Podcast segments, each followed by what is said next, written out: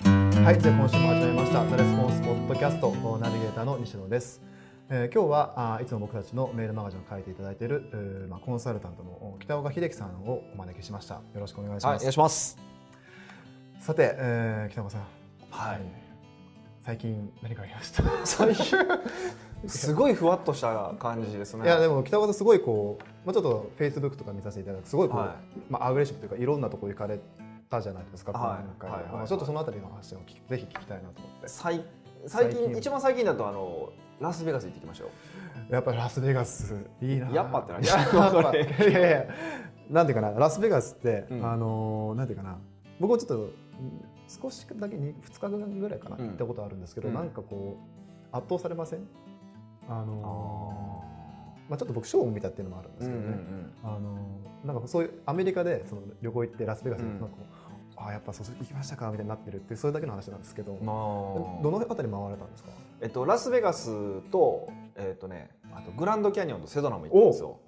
あセドナも行かれたんですそうグランドキャニオンセドナであの1500キロ車を走らせるっていうなかなかぐちゃぐちゃえマジです か3日間ぐらいでえ車走らせたんですか車で行きましたセスナじゃなくて車で行ったんですよあそうなんですかめっちゃしんどかったですけど、ね、 また道中いろんな話ができて面白かったですけどあ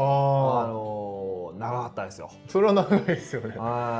飛行機で僕も死にそうになりましたけどね僕グランドキャニオンの時飛行機やったんですけど、はいはいはいはい、飛行機じゃなくて車車で車でまあ、相当な遠いですよねあれ6時間片道6時間とかやったと思うんですけど6時間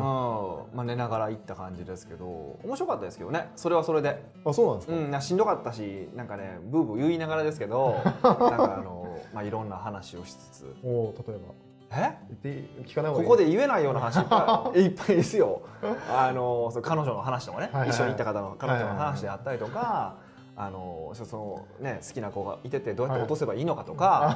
はい、なんかそんな話とかですね。楽しいですねでもなんか小学校とか中学校にもいやもうあんな感じですねもう何にも生産しなかったですもんね そ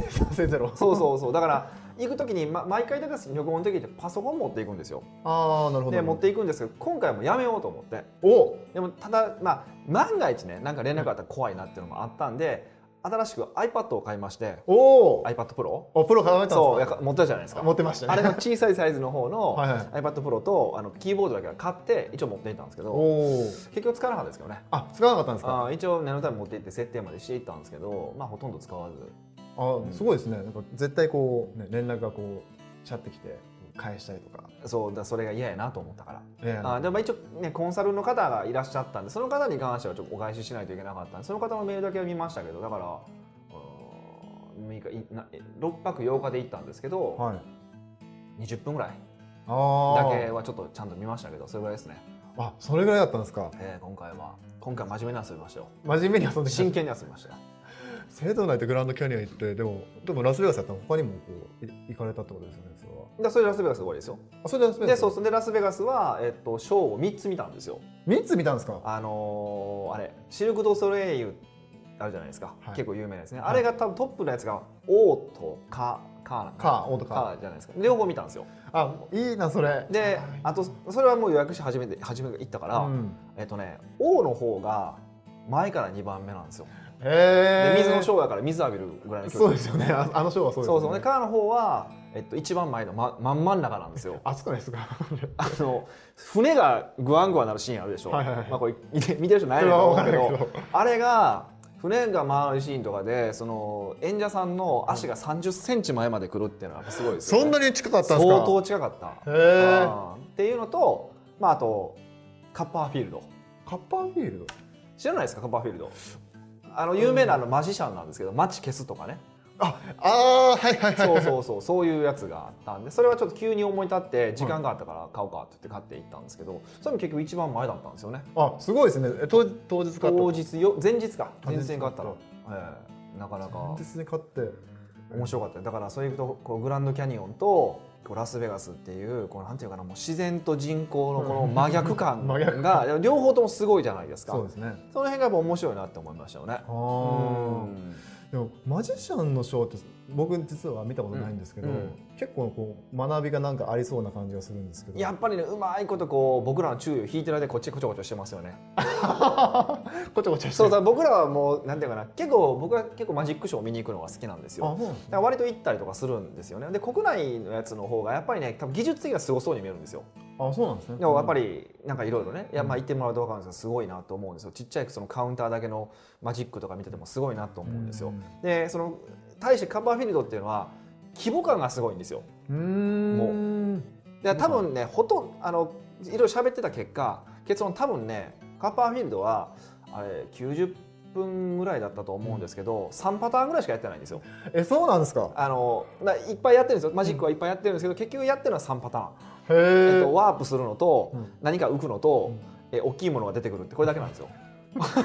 評価するとうん、総括するとそれしかないんですよへえそそれれなんかこうバリエーションをこうそうバリエ例えばね大きいのでいくと大きい UFO が出てくるんですよほうほうほ大きい UFO が出てきて浮いてるんですよう UFO はが、いはいはいはいでしかも客席前に飛んでくるんですよへえででかいって相当でかいんですよ。ほうほうほうほんまにでかいんですよ。まあ45メートルぐらいある UFO が出てくるとかうんね。うんうんとかその車が出てくるでっかい車が出てくるとあかで。かいものが出てくるそうそうそう。あとこっちに乗ったガッパーフェイルがあっちに行ってたりとかね。はあそういうパターンは同じなんですけど、それをこうい組み合わせによって違うマジックに見せていってるなっていうのがやっぱ面白いなと思いましたね。ああ、なんか三つのパターンをこうバリエーションそうバリエーョションっぽく見せてるっていうのがあってあ、ーまああのでかさ雑さってやっぱアメリカですよね。ン。あ、でかさ雑さ雑アメリやカっぱあれアですね。メリカやなと思いました。日本の多分マジシャンではあんまりできない。あえー、ーど言い悪いじゃなくてね言い悪いじゃなくてあのなんかこうアメリカ感があったなっていうのはすごく感じましたねでかさ雑さは確かにありますね。うん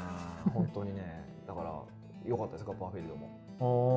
たおだ英語がわからないんでね結構客いじりが多いんですよ多いですよね。多いですね。客いじりがすっごい多いんですけど何言ってるか全く分からへんって いうね、えー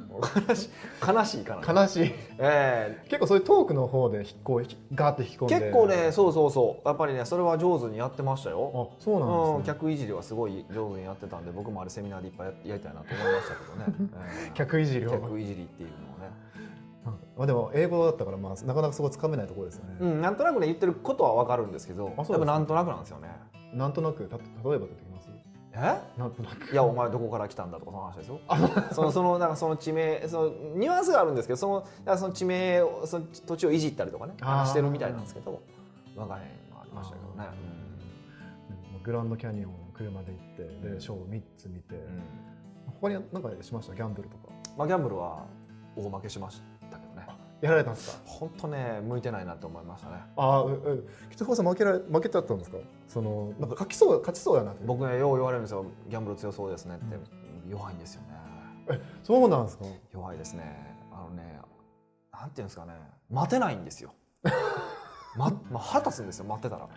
こう、来るか来ないかみたいな。そう一人すっごいギャンブルが強い人がいてて、うんえっ、とブラックジャックで100万ぐらい買った人がへえ。でその人にやり方を聞いたんですよはい。でまあ要するにあの簡単に言うとその小さくかけておいて自分の運の流れが来たらそこでドンとかけるんやみたいなことを言われたんですよ、そのどそのドンとかける運が来たタイミングがいつか分かんないですし、うんだからここやろうと思って行ってドンって言ったらドンって負けるっていうパターンでしたねあ、いけると思ったら、どうもド負ンけ負ける。るみたいなパターンでしたねでも彼がやるとそのいけるっていう時にやるとこれと、えー8割勝ってるんですよやっぱりへえ、そうなんですか。だからやっぱりこのそういう目に見えないもの全く見えないタイプだなって思いましたしでその待つんですよってことをめっちゃ言われたんですよ、うん待たれへんっちゅうねイライラしてくるんですよイライラし。でこの横のおばちゃんとかこうチンタラポンタラいこうカードを見てたりするんですよ「はよせえやボケ」とか思うんですよねそう。目に浮かぶ。そうそ OK うだからやっぱちょっとねあのギャンブルは向いてないなって思いましたで、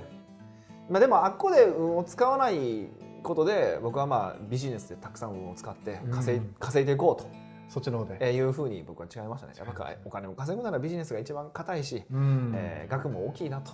えーいうふうに思った次第ですね、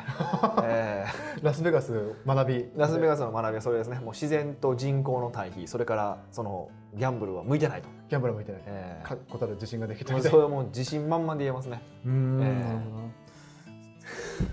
僕の会社の、まあ、ダイエットでうんギャンブル強い人いるんですけうど、んまあ、ざっくり言う必勝法を、まあ、人から聞いたんですけど、うんざっくり言うとうまくいってる人の宅行ってその人の真似をするああなるね、まあセールスデータ的にはまあスワイプするのかもありなるますけほどねいやそううまいこと言ってる人は判断できないんですよ、あーそうです、そね、もそも、そもそもうんあーあでもその人のいや一緒にいた人あでもそれは待てへんのかだってブラックジャックやからうまくいくもクソもないでしょ、そうですねうん、カード次第です分かれへんからカード次第やから分からないんでちょっとね僕もちょっと無理だなと思いま した本当に、なるほどなるほうどんちょっと北川さん話の中で少し一つ聞きたかったんですけど、はい、あのーまあ、今回 iPad 持って、うん、まあ、ショーに使ったのは20分じゃないですか、ででも北川さん結構いろんな授業されてるじゃないですか、うんまあ、いろんな授業しながらこうやってると思うんですけど、まあまあ言うたら8日間、うんまあ、使ったの20分だけ、うんまあ、多分チェックっていうことですよね多分そうう、なんかそういうふうにその、まあ、時間を管理するためになんか事前にこうやってやっとくとか、まあ普段からこういう意識してることとかってありますなんなんですか ねまあ今回に関して言うと結構長いっていうのもあるから、うん結構事前準備にねあのこの間はもう連絡取れないですよって話をしてたしああ あととアシスタントとかにももうねあのもう無理やからなってやめとけよお前連絡してくんないお前って言ってましたし脅しはかけてましたし脅すそれぐらいですかねまあでもあとやっぱりもともとえっと、クイックレスポンスを求められない人生を歩んできてるのでそこはだ大事かもと思いました。あーあクイックレスポンスは歩んでないなんていうのかなこう電話したらすぐ取ってくれるとかあーメールしたらすぐ帰ってくるっていう期待をさせないようにはずっと生きてきてるのであさせないようにしてるってことですそうそうそうそれをさせると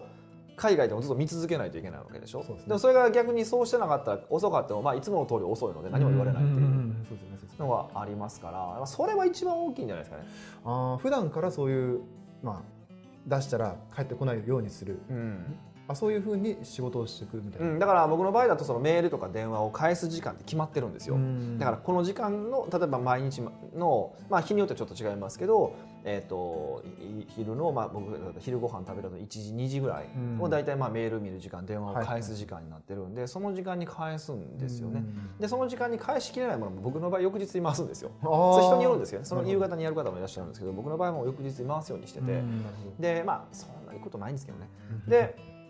なんていうふうにやっていってるので、あのまあ早く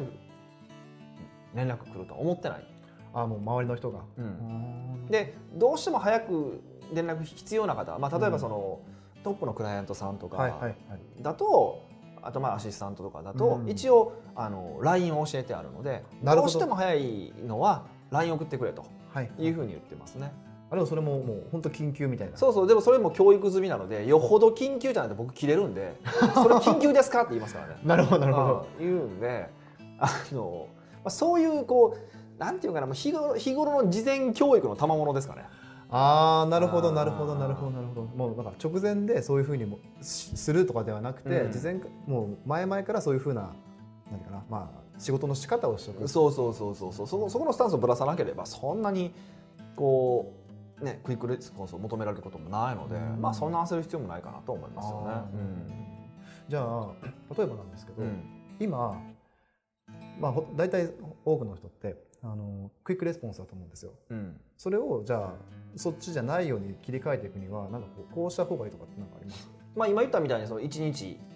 みそのメールとか電話を返す時間を決めてその時間にするだけですかねとりあえずは。あとりあえずはまずそこで電話を取らないだからで電話でも取らないって言ってもなかなか難しいと思うんで、あの電話の音を鳴らないようにするバイブだだけじゃなくてもうおバイブも消してサイレントモードっていうんですかあーサイレントモードはいはいはいとかにしておいてその時間になるまでは一切携帯見ない、うんであのパソコンに関してもこうメールが来たらピコーンってなったりとかするじゃないですか、はいはいならないようにするうんそれだけですね、あまずはもうそうで通知でそうつだから通知なんて気になって見たなるでしょ見れます、ね、で通知がななかったら見ないじゃないですか、見ないですね、うん、だから、あのーそういうふうにすれば見なくて済むので、そうですね、そううんですねそうするとた結果的になんですけど要は何か仕事をしている最中にうんメールが来る見るっていうのをやるとこれって、まあ、こうタスクの切り替えが発生するんですねうでんタスクの切り替えが発生するとやっぱりそのもともとやった仕事の集中力もそがれることになるから結局スピード落ちるんですよあなるほどなるほどなるほど、なるほどでまとめて仕事をすればその邪魔なくまとめて仕事ができると、はいはい実はその仕事が早く終わるから、うん実際結果的に言うとその1日のにかかるその仕事の時間も短くなっていく。ですよねああなるほど、うんあじゃあ結構その仕事が長いとか肌口が長いって一つの要因としては携帯とかもあるんですね携帯とかその切り替えが多いですあ切り替えかでこの切り替えのタイミングってやっぱ集中力がそがれるっていうのがやっぱ一番大きいんで、あのやっそこですよね。ああなるほどななるほどな。じゃあなんかまあ、まあ、北尾さん今回みたいに、うんその長い期間、うんそのまあ休み取るとか、うんあーっていう時も、まあ、そういった事前のその教育で、まあ、そういうふうになってると、うんそのためには、まあ、まずは通知消せとうん、いうのが、まあ、まあファーストステップみたいなそうそうだから教育って言い方をするとちょっとねなんかなんか教えないといけないんじゃないかと思うんですけど、そういう意味ではなくてもうこの人は連絡職しゃあないなっていう、まあ、ブランディングに近いですけどどっちかっていうと。あブランディングですね、うんうんどう思われるか、うんでそういうイメージを持たせた方がまあ僕は得だと思ってるんでうんあートータル的にトータル的に言うとだから結構あの、ね、クイックレスポンスが重要だって書いてある本もあるしあーそれが信頼感を作るっていう方もいらっしゃるし、まあ、それはそれで一つの事実だと思うんですけど、まあ、僕ら社長ですからね。うん社長がクイックレスポンスしてどうすんねんって僕は思ってますけどね。なるほどなるほど、うんじゃあまあ、まあ、まずはその通通知を消して、うんまあ、集中しろとそうそう集中して仕事をするんですよ目の前の。でまあまあ長期的にこう休みを取るためにもそういったまあ通知を消してまあ仕事をしようみたいな感じですかね。そうですねまあラスベガス行くはいせよ。はい。まああとは休み取る日を早めに決めておくことですよ。ああラスえ休み取る日を。だから今回だったらラスベガス行くって決めてたのは多分日程に関しては、えーっと半年ぐらい前にはもう決めてあったんで、ああなるほどなるほど。うんああそうそうそこが休みっていう意識はあるから、やっぱりここに合わせて何とかしないとってなるじゃないですかそれは社長なら絶対なるんで、そうですねそうですね。うん確かに北岡さんとそのまあ前回そのシンガポール行った時に、うん3か月か4か月前ぐらいにはもうその日程こんな感じみたいな、うん確かにありましたね。まあ、あの時結構急に決まった感じ急に大決ま体った僕1年とかで決めてますよあ1年で決めてだからもうこ今年もう来年は、うんえーっとこ今年の年末台湾行くの決まってるし、はい。来年も一応、まあ、今の予定ですけどイタリアとほえっとスカイダイビングちょっとずっと先延ばしになってるスカイダイビングですねをやるっていうふうには決,、ま、決めてあるしあと8月は1か月休むって決めたし、えっと、来その来年の12月も、えー、ケツぐらいも全部休むって決めてるしあもうそんな長いスパンで決められてる結んです、構ね、もう長期の休みは取るようにこう定期的にうんうんあとはそうもっと細かな話でいくと、えっと、1か月に1回一人でこうなんか合宿する考え事をする時間とうか、ん三3か月に1回経営計画する時間とか、うんもう全部さっきその辺はブロックしてあります。あなるほどなるほうどんなるほど、もうそれだけ長いスパンでもうスケジュールはもう全部決めてるんですねですね、日常業務から外れる時間だけはさっきブロックしておおいてますね。ああなるほどでもそういうまあスケジューリングしとけば、まあ、事前のその準備とか、まあ勝手にしちゃいますよ。勝手にしますよね勝手にしちゃううんあなるほどな、うんじゃあスケジュール的にもそういった長いスパンで、まあ、社長さんであれば考えて考えた方がいいと思います。出ないと休み取らないですからね。取らないで取すらよなねいとか取れないとか分かんないですけど、うん取れないっていうか取ったら取れるんですけどね。取ったら取れるうん、だ取るんです。あなるほどだってよく言うんですけど、あのーいや僕休み取れないんですとかっていう、うんこう偉そうにそう多いと思います言ってる社長多いじゃないですか。そう多いと思いますやあんた今セミナー来てますよねって。 来てましで しょ。丸一日休んでるわけですからそれ。そうですよねうんそんなだから予定さえ入れれば休めるんですよ。それだけの話なんですよ。うんそうですそうそうそうそうですねそあんた来てますよみたういなそうそうそうそうそうそうそうっていうことです。その話目の前で見たことある 思い出したでもよくやりますよ。うん来てますよって言った瞬間のその確かにそうですねそうですよねって言われる。そうそうそうそうそう。確かにみたいなね。そういえば来てますみたいなうん今日午前中からやってますよねそうそうそうですみたいそういうことなんですよ。なあじゃあた確かに予定入れればだどんな人でも休めますね休めますう。んなはい。るほどななるほどそしてお母さんが死んだら多分休むじゃないですか。間違いなく休みますね緊急でもね。だからそういうもんなんで休まないといけないと休むんで、じゃあ休まないといけなくしろってことです。なるほど、はいなるほどじゃあちょっとまとめていくと、はい。まとこんめなていただき話をまとめるんですね。いやぜひまとめていただきたいと思うんですがはい。まとめるとえ休みを取れ。休みを取れっていうことでそうそう休みを取らないといけないとなったらいろいろするから、 うんあその仕事をまとめて返信するとかもねせざるを得なくなったりするから、そうですねさっき休み取ることから考えると僕はいいと思いますよ、ななんか休むっていうとこサボってるように見えるけど、まあ はい、あのそんなことないのでそうですね仕事日頃の仕事をより効率よくするためにも休むっていうのはすごうくん重要だと思いますので、なるほどなるほどはい、ではではぜひぜひあのまあこれを見ている方聞いている方も、うんまあ、休みの予定をそうですねもう来年の手帳もそろそろ売ってますから、はいはいあはのそろそろこう書き込んでいただけるといいかなと思いますね。いですよね。ははい、ではということで、まあ、今週のボッドキャストを終わりにしたいと思います、はいぜひ休んでいただきたいと、い、はい、ありはい、では北岡さん今日はありがとうございましたがとうございます